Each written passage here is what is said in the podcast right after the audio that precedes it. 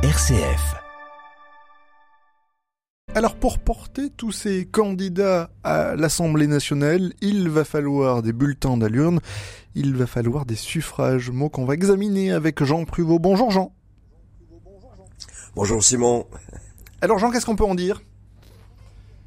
Alors c'est un mot très courtisé, tant les personnes candidates souhaitent recueillir tous les suffrages, mais c'est un mot qui n'a rien de transparent. Hein. Il est pourtant confusément associé aux bouteilles qui peuvent être transparentes. Alors Jean, il faut que vous nous expliquiez, parce qu'on va pas en effet le rapport avec une, avec une élection premier, au premier regard.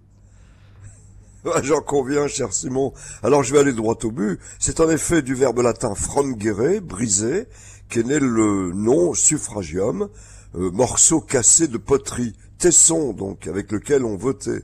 Et c'est en écrivant sur des tessons de poterie qu'on votait, et cela avant même les premiers Romains. J'ai un peu joué sur les mots, parce qu'aujourd'hui, quand on parle de tessons, on pense aux bouteilles. Autrefois, il s'agissait de poterie, et il faut se souvenir, par exemple, qu'on prononçait les bannissements en Grèce sur des tessons qu'on appelait ostrakon.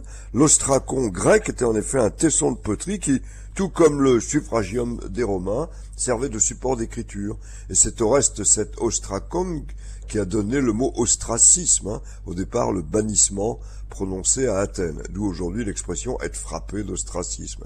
Pour en revenir au suffrage, cet ex-tesson euh, de poterie, permettant d'exprimer donc un vote, étymologiquement un vœu, c'est en 1289 que le dit suffrage est attesté pour la première fois dans le cartulaire de Notre-Dame de Voisin, avec l'expression suffrage d'oraison, signifiant alors prière, sens qu'on retrouvera en 1374.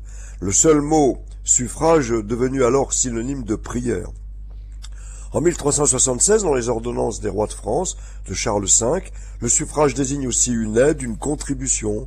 Et puis en 1355 apparaît le suffrage en tant qu'expression d'une opinion favorable dans une délibération ou dans une élection. Il faudra cependant attendre 1828 pour que soit attesté le suffrage universel en tant que droit de vote attribué à tous les citoyens.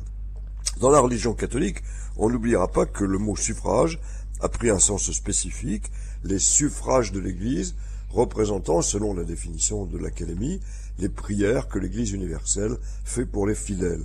Alors pour en revenir au suffrage universel, qui s'exprime maintenant dans une urne transparente, mais attention, l'anagramme du mot suffrage est redoutable. Alors là, comme ça, il saute pas aux yeux, mais bon, vous allez nous le dévoiler, Jean. Eh ben oui, c'est gaffeur au pluriel. Bon, on doit tout de même pas assimiler les électeurs à des gaffeurs, parce que tout le monde réfléchit en effet avant de mettre son tesson, non, son bulletin de vote dans l'urne. Merci beaucoup Jean Pruvot. Très belle journée à vous Jean. On vous retrouve demain à partir de 8h22 pour examiner un dernier mot en lien avec ces élections législatives. À demain matin. À suivre dans quelques instants le Saint du jour avec Isabelle Delaunay. À tout de suite.